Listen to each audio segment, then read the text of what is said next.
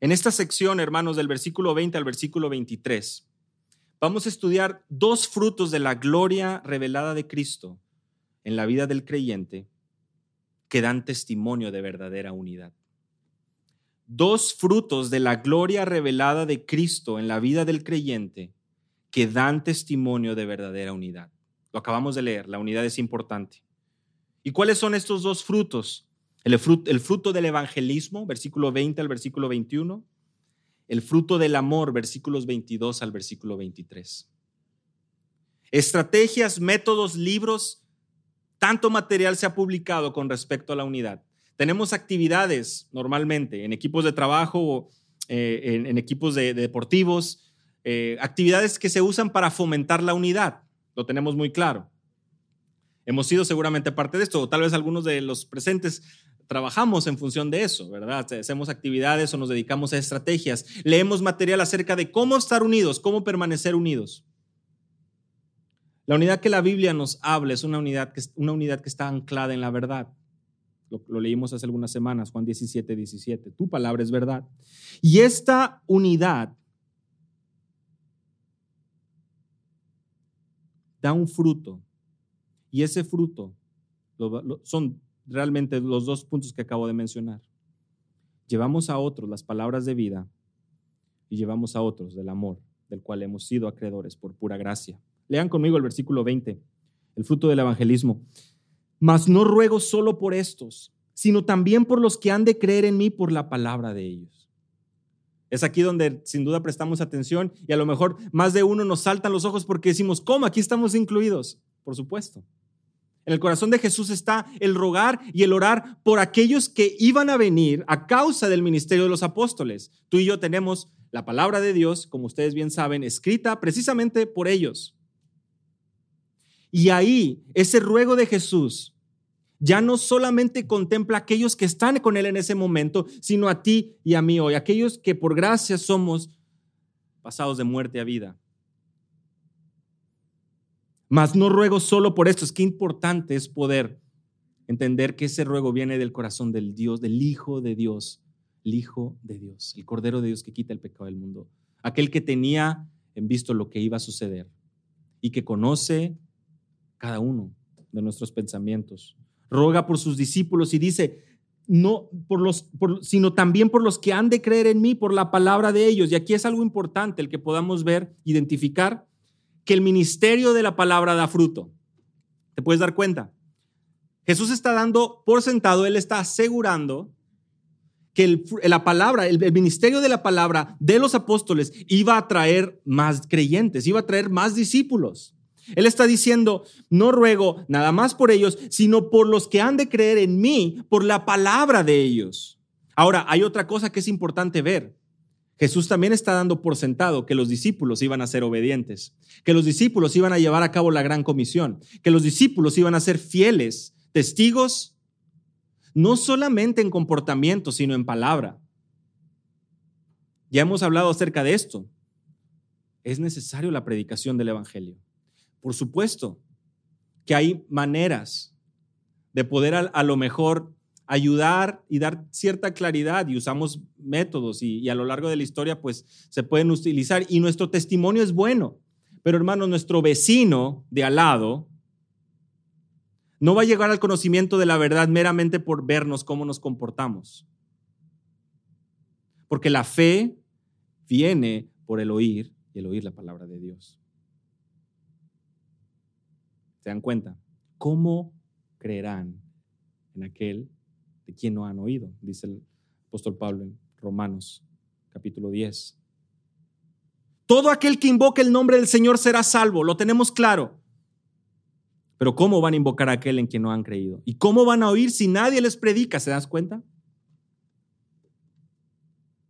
No podemos cruzarnos de brazos y esperar a que la gente vea nuestras buenas acciones y cómo nos levantamos temprano y cómo sacamos a pasear al perro y cómo llevamos una vida amable con el vecino y cómo salimos con los hijos al parque y cómo ellos ven cómo somos tan buena gente. Eso no es la manera en que aislada en compartir el Evangelio, sino que esta, por supuesto, viene acompañada de una proclamación. Y los discípulos lo tenían claro. Tú puedes leer, de Hechos capítulo 2. Viene el Espíritu Santo, empiezan a hablar en diferentes idiomas en ese momento y Pedro no utiliza eso nada más para cruzarse de brazos y decir, ahora sí crean, ahí están todos hablando. No, ¿qué es lo que hace Pedro? Predica el primer sermón evangelístico. Y sabes, el mismo Pedro que lo había negado tres veces. El mismo Pedro cuyo compromiso de palabra estaba en el Señor, pero como tú y como yo, con debilidades y situaciones difíciles. Situaciones complicadas. Pero en la oración de Jesús, vean qué lindo es pensar en esto. Él sabía que estos hombres débiles iban a llevar a cabo la tarea, iban a ser obedientes. El ministerio de los discípulos tendría fruto y este fruto está garantizado no por la habilidad de los discípulos, sino por la palabra. Porque esta da fruto, porque esta es una espada de dos filos, porque el poder, el evangelio, es poder de Dios para salvación. Somos llamados a, ser discípulos, ir por todo el mundo, bautizar y dice Jesús, enseñar todas las cosas que os he mandado. ¿Se dan cuenta? Los que van a creer en mí por la palabra de ellos. Es interesante que, nos, que prestemos atención, porque Jesús no dice, los que van a creer en mí por las señales y los milagros que van a salir de ellos. Jesús no dice, por los que van a creer en mí, por todas las obras y maravillas que van a obrar. Hermanos, en el libro de los Hechos leemos que la sombra, los paños de los apóstoles y discípulos eran usados para sanar. Es algo impresionante. Dios obrando y respaldando la obra de los discípulos, pero Jesús ora y dice, los que van a creer en mí por la palabra de ellos. Da por sentado la obediencia, da por sentado la efectividad de la predicación del Evangelio. Por eso es que como iglesia comenzamos estudiando la palabra y nos sentamos alrededor de la palabra, y lo mencionaba la semana pasada, cantamos la palabra, oramos la palabra, buscamos que nuestros niños escuchen la palabra. Es ahí el énfasis, es ahí el pilar fundamental, inspirada por Dios, según de Timoteo 3:16, útil para redarguir, para instruir, para enseñar. Todo hombre. La salvación viene por medio de oír la palabra y los discípulos iban a ser obedientes. Sí, con sus dificultades, sí, con sus tropiezos, sí, con sus situaciones particulares. Ustedes seguramente recordarán el libro de los Hechos. Me seréis testigos en Jerusalén, Samaria y hasta lo último de la tierra. Así es precisamente como está es, eh, dividido el libro de los Hechos. Judea, pero los creyentes no se quieren ir hasta que viene la persecución sobre Esteban y eso es precisamente lo que los hace que empiecen a salir. Samaria y al final del libro de los Hechos vemos a Pablo testificando y predicando en dónde? Con los griegos, Corinto, Roma, llegando realmente la proclamación del Evangelio hasta lo último de la tierra. Versículo 21, vean conmigo, para que todos sean uno para que todos sean uno. Ahora, aquí es muy claro, el ruego por nosotros es para que seamos uno. Como tú, oh Padre, estás en mí y yo en ti, que también ellos estén en nosotros, para que el mundo crea que tú me enviaste. El ruego es para que seamos uno. ¿En qué se basa la unidad? Y aquí es donde pueden, podemos empezar a, a especular si nos alejamos de la escritura. ¿Cómo es que tú y yo podemos ser uno? ¿Cómo es que tú y yo, y como iglesia, como iglesia local y como iglesia universal, cómo es que todos los creyentes podemos tener esa unidad? Bueno, es importante considerar que antes de llegar al ruego de Jesús, se nos ha levantado algunos pilares, algunas banderas que sirven como estandarte para la iglesia.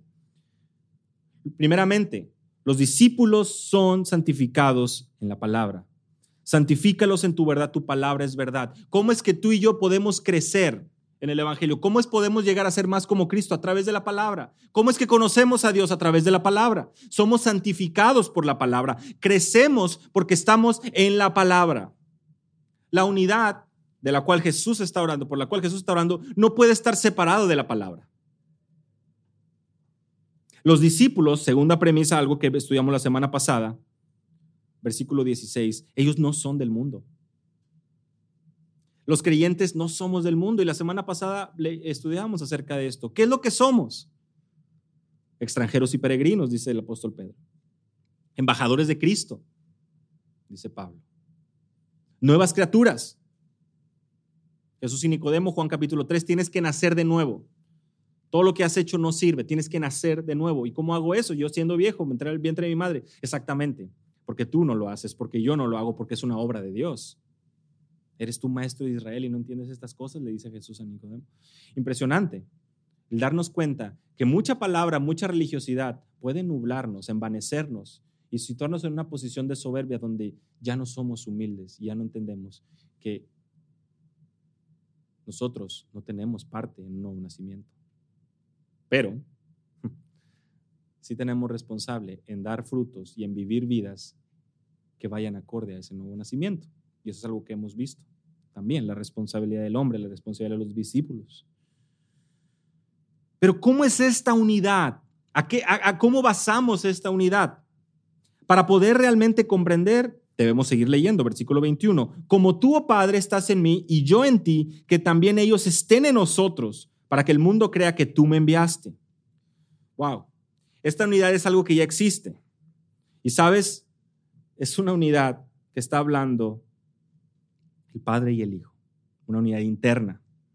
Yo y el Padre uno somos, Juan 10:30, Juan 10:38. Jesús lo anunció, por eso es que los fariseos, por eso es que los judíos en aquel tiempo lo querían apedrear porque decían, este se está haciendo igual a Dios.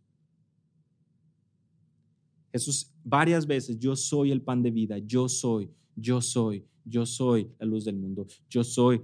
¿Y qué es, con esto qué es lo que nos, nos mostraba? Una y otra vez, yo soy la puerta, yo soy el buen pastor, mostrando y haciendo esas claras alusiones a Yahweh, al Dios de Abraham, de Isaac, de Jacob, al Dios que se presenta con Moisés, al yo soy, al gran yo soy. Jesús estaba afirmando su deidad y Jesús estaba afirmando su unión con el Padre. Yo y el Padre uno somos. Las palabras que yo os digo no os hablo por mi propia cuenta, Juan 14, 10, sino que el Padre que mora en mí es el que hace las obras. Mm. Ahora, hemos leído y hemos estudiado a un inicio acerca de la gloria de Cristo y vamos a mencionarlo porque se vuelve a reiterar más adelante. No estamos hablando de que, de que Jesús tuvo un inicio, sino Él es eternamente Dios. De hecho, Juan capítulo 1, ¿verdad? En el principio el verbo era Dios y el verbo estaba con Dios. Afirmamos la eh, deidad de Cristo, afirmamos que Él es eterno, el Hijo de Dios, pero al venir a esta tierra, Filipenses capítulo 2, Él añadió a su deidad humanidad. Y aquí es donde, por supuesto, es un misterio. Se, llama, se denomina ese comúnmente como la unión hipostática. Y es que tenemos Dios 100% Dios, 100% hombre en la persona de Cristo. No mezclados, sino que 100% Dios, 100% hombre. El Padre morando en el Hijo, por supuesto, es algo que afirmamos, pero es algo que posiblemente no comprendemos en su totalidad. O bueno, por supuesto, no somos capaces de comprenderlo. Pero así como existe esta unión en el Padre y en el Hijo, vean, presten atención a esta parte final del versículo 21, para que el mundo crea que tú me enviaste. Ah, que ellos estén en nosotros, que también ellos estén en nosotros. Ustedes recordarán, y he estado mencionando, todos estos para qué, por qué sirven los tenemos en nuestro idioma, porque nos llevan al propósito, a la, a la, razón, al corazón de la oración. ¿Por qué está orando de esta manera? ¿Para qué? Porque, para. Prestamos atención a todas estas palabras. ¿Por qué? Porque es importante para nuestro estudio y para poder estar diseminando, para poder estar estudiando y, y, y poder tenerlo con claridad. Que también ellos estén en nosotros. ¿Por qué está orando Jesús? ¿Qué significa que una persona pueda estar en Cristo? O yo te pregunto a ti, ¿cómo puede una persona tener comunión con Dios? Porque eso es lo que está diciendo. Yo ruego para que sean uno, para que, mira, nosotros aquí, y es muy claro, con que nosotros aquí hoy, que venimos años después del ministerio de los apóstoles, seamos uno como Jesús y el Padre son uno, para que estemos con Él para que estén en nosotros, dice Jesús. ¿Cómo puede una persona tener comunión con Dios? te pregunto otra vez, ¿por qué está orando Jesús? Si Él está diciendo, yo oro, yo ruego para que sean uno, así como tú, el Padre y yo somos uno, dice Jesús, que ellos estén en nosotros. Jesús está rogando para que nosotros estemos y tengamos comunión con Dios. De una manera clara, ¿por qué, o de una manera breve, ¿por qué está orando Dios? Por nosotros, por nuestra salvación. ¿Te das cuenta? No, no podemos tener comunión con Dios si nuestros pecados no han sido, no han sido lavados, si no somos hechas nuevas criaturas, si no hemos sido regenerados por el Espíritu. No podemos tener comunión, no podemos estar eh, añadidos como pámpanos a la vid si la obra de salvación no ha tomado un efecto en nuestras vidas. ¿Te das cuenta? ¿Por qué está orando Jesús? Por nuestra salvación. Está orando para que tú puedas tener comunión con Dios. Y sabes, es porque Él sabe y conoce cada uno de nosotros y nuestros corazones y nuestros pensamientos y nuestras debilidades y nuestras luchas y nuestras fallas. Y Él nos ha amado tanto, que Dios nos ha amado tanto que ha dado su Hijo unigénito, para que todo aquel que en el cree no se pierda, más tenga vida eterna. El Evangelio de Cristo, tus pecados pueden ser perdonados. Puedes venir y tener comunión con Dios. Y Jesús está orando por nosotros, por esa salvación. De modo que si alguno está en Cristo, nueva criatura es. Las cosas viejas pasaron. Todas son hechas nuevas. De modo que si alguno está en Cristo. ¿Recuerdan? Unidos a la vida. Es necesario estar en Cristo. Porque si estamos en Cristo, estamos unidos a Dios. Tenemos comunión con el Padre si estamos en Cristo. Y nuevamente te pregunto, ¿cómo podemos tener comunión con Cristo? ¿Cómo es que podemos estar unidos a la vida? Cuando somos salvados por pura gracia y misericordia, por la obra de Cristo en la cruz. La única manera de tener comunión con Dios es a través de la obra de Cristo y gracias a su obra estamos en Cristo. Otra vez, como lo hemos venido mencionando, no hay muchos caminos. No hay muchas maneras, no hay muchos métodos, solamente es a través de Cristo para llegar a Dios. Él es el camino, Él es la verdad, Él es la vida. Y si hoy estamos sentados en este lugar, Dios sabe por qué necesitamos escuchar esto. Y que su palabra sea la que mueva nuestros corazones y dé fruto para ser obedientes, para vivir agradecidos y entender su gran amor dice John MacArthur, y cito, Dios se hizo como uno de nosotros para que nosotros podamos estar unidos a Él. Fin de la cita. Dios se hizo como uno de nosotros para que nosotros pudiéramos tener comunión con Él. Es algo que el hombre busca por diferentes maneras. Religiones abundan, pero en la palabra de Dios es donde vemos preciosas verdades como esta, que sacuden aún el corazón más duro, aún el corazón más entenebrecido, como dice 2 Corintios capítulo 4. El Evangelio de Cristo resplandece, así como resplandeció en un inicio las luz en las tinieblas, en la faz de Cristo. El Evangelio de salvación, la palabra de verdad, la luz verdadera y lo estudiábamos al inicio en la escuela dominical, al estar hablando de somos templos del Espíritu Santo. Estamos unidos a Él. Dice Pablo en 1 Corintios 6, versículo 15, ¿no sabéis que vuestros cuerpos son miembros de Cristo? ¿Tomaré acaso los miembros de Cristo y los haré miembros de una ramera? De ningún modo. Según 1 Corintios 6, versículo 15 nuestros cuerpos son miembros de Cristo. Hemos sido comprados, por tanto, glorificad a Dios en vuestro cuerpo y en vuestro espíritu, los cuales son de Dios. Versículo 20 del mismo capítulo, 1 Corintios 6. Sí, hemos sido comprados por un precio y hoy estamos unidos a la vid verdadera. Y hoy como creyentes estamos unidos en Cristo y en Él es que tenemos y en Él es que vivimos y en Él somos y en Él nos movemos, predica Pablo también el libro de los Hechos. Fuimos escogidos en Él. tenemos redención en Él. Nos dio a conocer el misterio de su voluntad en Él. Efesios capítulo 1. En Él hemos tenido herencia. En Él, después de escuchar el mensaje de la verdad, fuimos sellados con el Espíritu Santo de la promesa. También lo estudiamos en la mañana. Qué importante es ver esto, ¿no? Porque de una manera bastante clara vemos que nuestra relación con Dios solamente puede existir porque estamos en Cristo.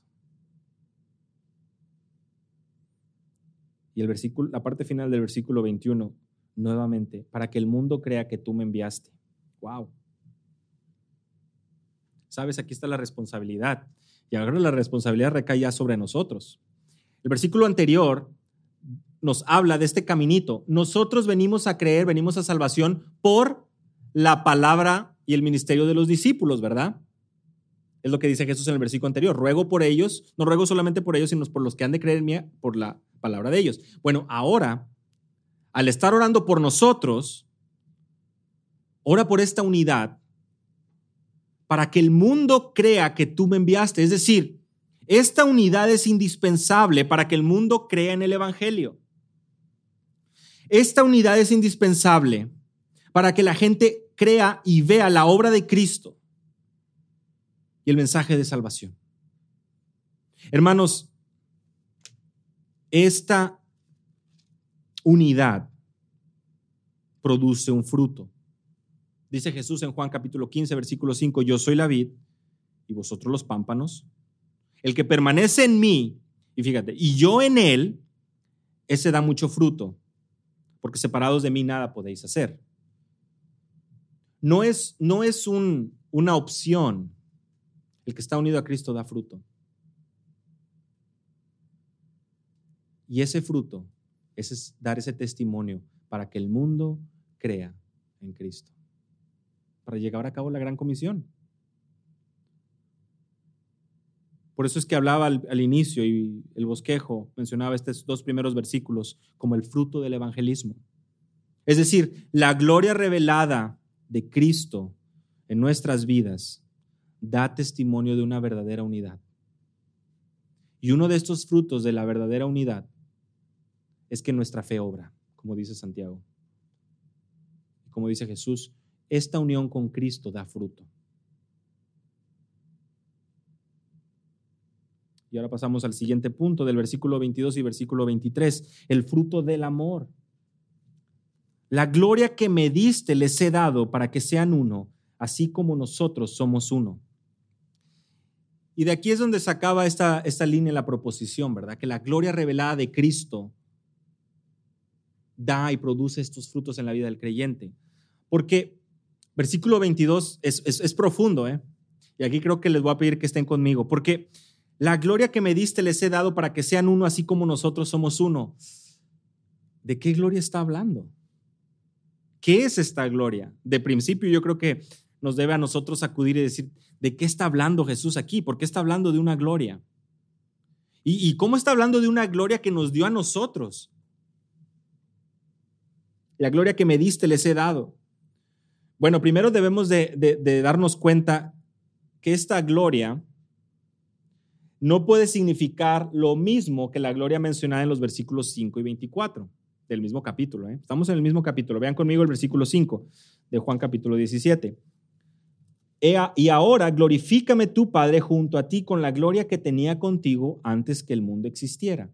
Ahora vean conmigo versículo 24. Padre, quiero que los que me has dado estén también conmigo donde yo estoy, para que vean mi gloria, la gloria que me has dado, porque me has amado desde antes de la fundación del mundo.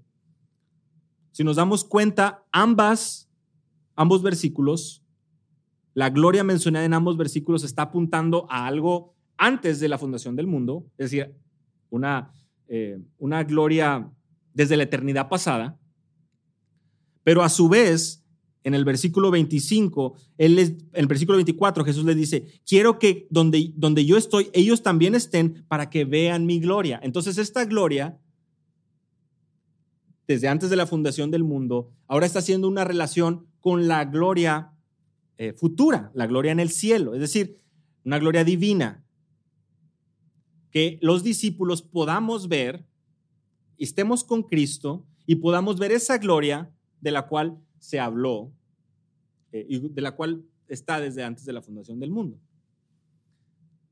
Por lo cual, tenemos que llegar a, la, y entender que Jesús en el versículo 22 no puede estar diciéndonos que nos dio esa gloria, porque esa gloria es algo que, que, Jesús está pidiendo una, una, vez que termina su ministerio en la tierra y algo que está orando para que nosotros veamos cuando estemos con Él en, eh, en el cielo.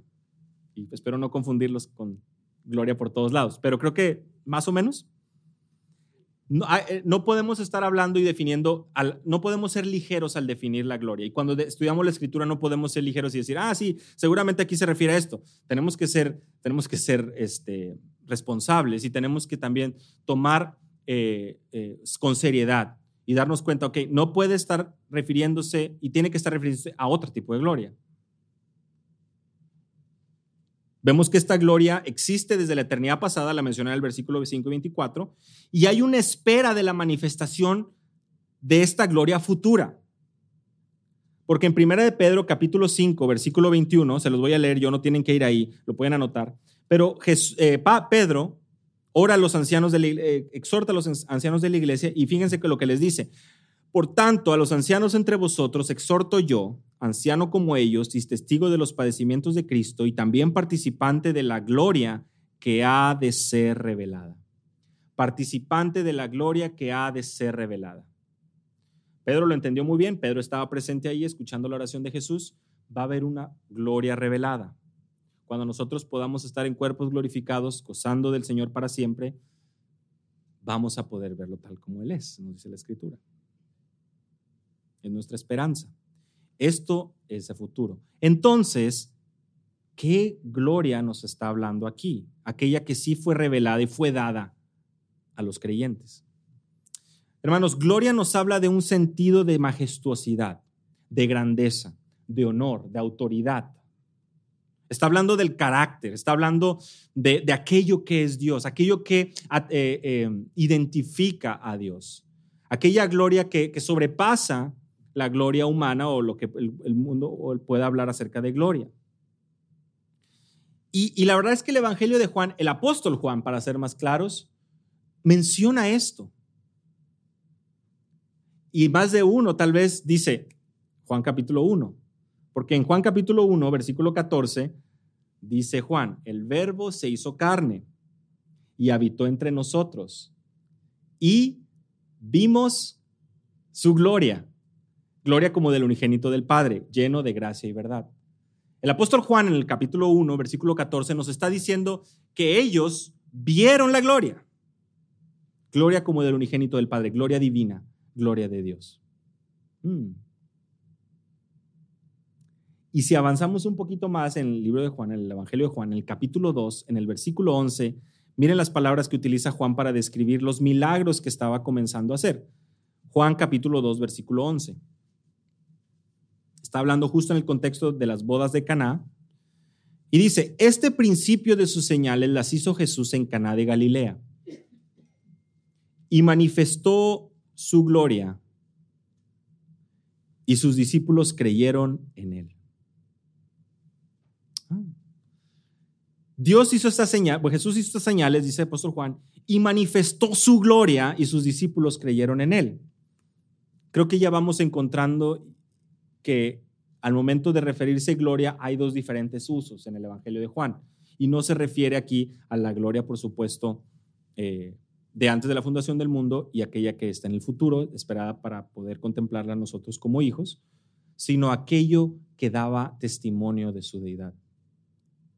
Vimos su gloria, manifestó su gloria.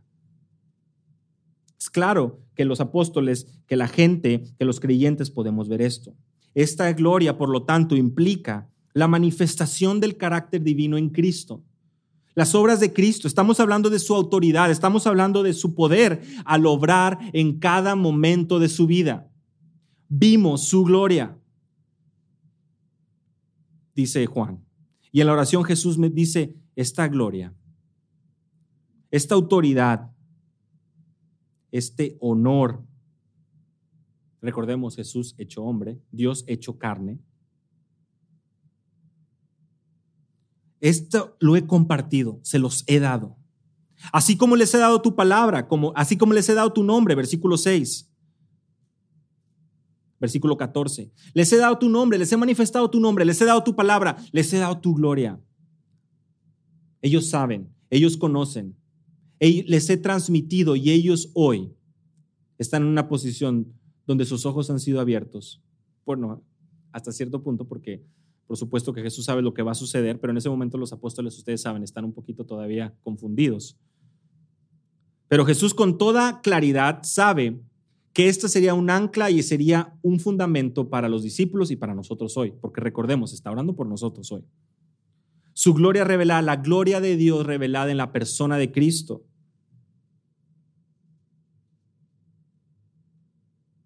Y nuevamente nos encontramos con un para qué.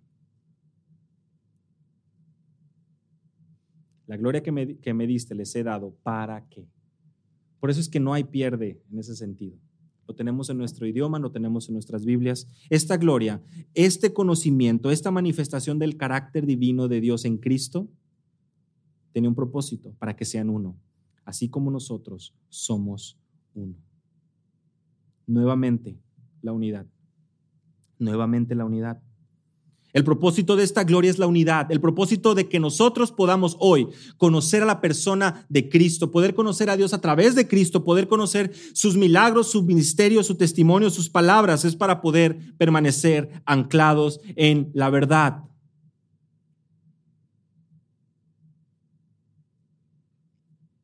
Algunos dicen, pero es que la verdad divide. La verdad divide, hermano. Mire, las iglesias, la verdad divide. Sí, hermano, la verdad divide el error de lo correcto, la luz de las tinieblas. Eso es lo que hace la verdad. ¿Qué comunión tendrá la luz con las tinieblas? Vosotros sois templo del Espíritu Santo, dice Pablo. Ya no podemos andar en ese camino. La verdad exhorta, la verdad trae luz, la verdad alumbra, la verdad trae claridad, la verdad te permite tener esa visión 2020, esa visión clara, esa visión. Por lo cual dices, qué equivocado estaba. Hermanos, comenzamos la primera escuela dominical de la iglesia hace tres domingos estudiando Salmo 19 y veíamos lo importante que es la obra de la palabra en la vida del creyente. Ella es la que nos aparta del orgullo. La obra de Cristo nos ha unido a Él. Hermano, ¿dónde más vemos la gloria de Cristo? ¿Dónde vemos su poder? ¿Dónde hablamos de su autoridad? ¿Dónde podemos leer de Él? En su palabra, en su evangelio que fue dado a los discípulos y hoy ha llegado a nosotros. Esto es lo que nos une. No un nombre, no una denominación, no un anuncio afuera, no una marcha, no, no una reunión en Sintermex o una reunión en un estadio. Eso no nos une. La unidad de Dios, la unidad del Padre con el Hijo, no es una unidad externa, es una unidad interna. Y lo que nos une con los creyentes alrededor del mundo, en otras congregaciones aquí en la ciudad, con los creyentes hoy en Ucrania. Lo que nos une con aquellos que son perseguidos en Asia, con aquellos que, que, que están dando todo por el Evangelio en otras partes del mundo, es Cristo es su evangelio, es el conocimiento de Dios a través de la persona de Cristo. El Espíritu de gloria y de Dios reposa sobre nosotros, dice Pedro en 1 Pedro 4:14. El Espíritu de gloria y de Dios reposa sobre nosotros. Hoy estamos unidos a Dios, hoy estamos unidos a la vid por la obra de Cristo y hoy somos guiados y hoy tenemos al Espíritu Santo morando en nosotros también a toda verdad y, exhortándonos, por supuesto, redarguyendo de pecado, de justicia y de juicio. Es muy interesante porque si ustedes prestan atención en el versículo 21, 22 y 23, podrán ver este, como una especie de, como una especie de sándwich.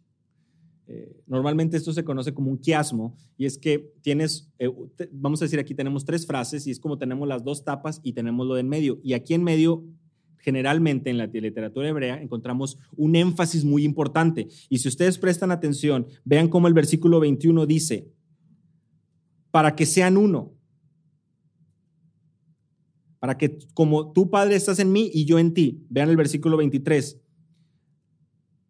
Y yo en ellos y tú en mí, para que sean perfeccionados en unidad, para que el mundo sepa que tú me enviaste. Lo mismo que dice en el 21, para que el mundo crea que tú me enviaste. Entonces tenemos el 21 y el 23 hablando de la unión y para dar testimonio. Y en el versículo 22 tenemos la gloria que nos ha dado y ese factor común con la unidad.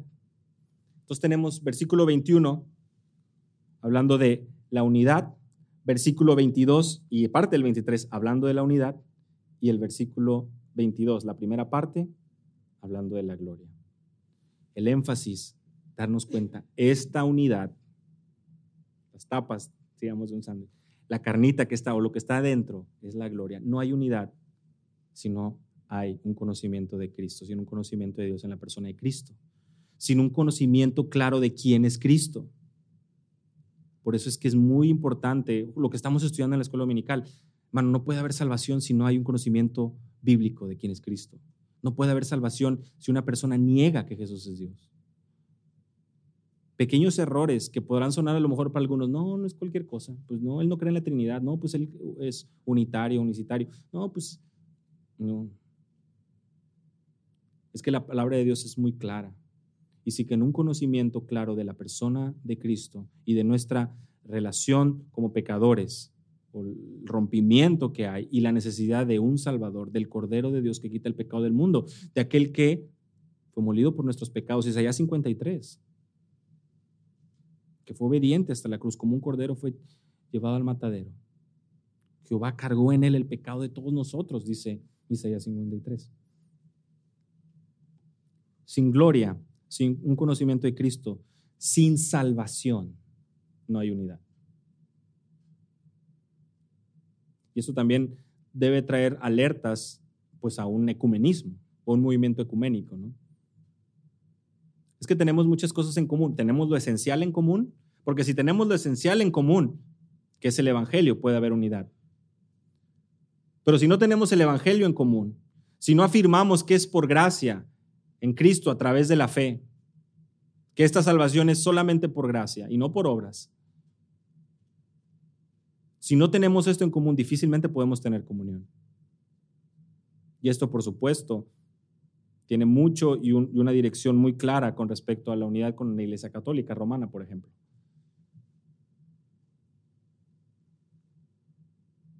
Sin esto no puede haber unidad. Versículo 23. Yo en ellos y tú en mí, para que sean perfeccionados en unidad y para que el mundo sepa que tú me enviaste y que los amaste tal como me has amado a mí. Nuevamente, yo en ellos y tú en mí, para que sean perfeccionados, hermanos, para que sean completos, para que sean maduros, para que ese crecimiento pueda mostrar esa madurez. La, la, palabra perfecto normalmente nos habla de una madurez. Teleios es la palabra en griego y normalmente nos habla de una madurez, de estar completo, de estar en esa dirección de maduro. Vamos, es, una situación que por supuesto no de la noche a la mañana ya se arregló todo. Sí, somos salvos, pero pues aún vamos a estar conviviendo unos con los otros, aún vamos a estar creciendo, como dice también la palabra del apóstol Pedro, como niños recién nacidos, como recién nacidos, buscando la leche espiritual para crecer, para servirnos unos a otros. Somos perfeccionados, vamos madurando en esta unidad, en este entendimiento, en esta claridad, para que el mundo sepa que tú me enviaste y que los amaste tal como me has amado a mí. Por eso hablamos del amor. El fruto del amor. En esto conocerán todos que son mis discípulos. Amáis los unos a los otros. Juan capítulo 13, versículo 35. Eso distingue al creyente, el amor los unos por los otros. Pero este amor, primera de Juan, nosotros lo amamos a Él porque Él nos amó primero. Él tomó el primer paso y a raíz de eso es que hoy nosotros podemos amar. Hermanos, ¿qué produce este amor? Este amor produce fruto. Y este amor con el que nos ha amado Dios, con el que ha amado a su Hijo, hoy nosotros también somos acreedores de este amor. Y esta unidad nos sirve para evangelizar, nos sirve para dar testimonio, nos sirve para amar, amar al prójimo, amar al perdido. Y poder contarles, como dice el apóstol Pablo en Romanos capítulo 8, que aquellos que verdaderamente han nacido de nuevo, no hay nada que los pueda separar del amor de Cristo. ¿Recuerdan ustedes? Ni la muerte, ni la vida, ni ángeles, ni principados, ni potestades, ni lo presente, ni lo por venir, ni los poderes, ni lo alto, ni lo profundo, ni ninguna cosa creada nos podrá separar del amor de Dios que es en Cristo Jesús. Romanos capítulo 8, versículos 38 al 39. Este amor con el que Dios nos ha amado gracias a la obra de Cristo y del cual nosotros hoy nosotros estamos unidos a Él, es un amor eterno, es un amor que nos lleva de la mano en esta vida. Y como estudiamos también en la escuela dominical, al ser sellados por su Espíritu, somos guiados, somos llevados a poder ser perfeccionados en esta unidad, los unos con los otros. En la lectura bíblica leíamos, somos miembros del mismo cuerpo. Y crecemos en unidad porque nuestro entendimiento del Evangelio también va madurando, porque vamos leyendo la escritura y esta trae luz a nuestra vida y tú y yo vamos siendo desarrollados, vamos creciendo, vamos caminando, vamos andando, en verdad creciendo, amando, sirviendo, testificando.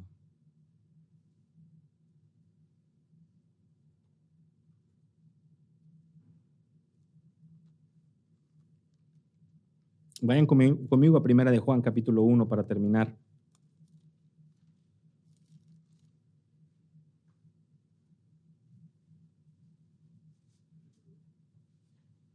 Primera de Juan, capítulo 1.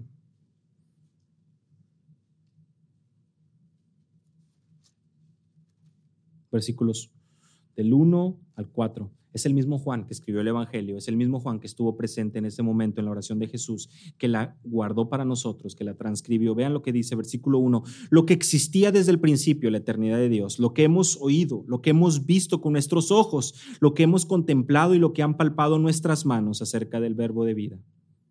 Pues la vida fue manifestada y nosotros la hemos visto y damos testimonio y os anunciamos la vida eterna, la cual estaba con el Padre y se nos manifestó lo que hemos visto y oído, os proclamamos también a vosotros, para que también vosotros tengáis comunión con nosotros, y en verdad nuestra comunión es con el Padre y con su Hijo Jesucristo.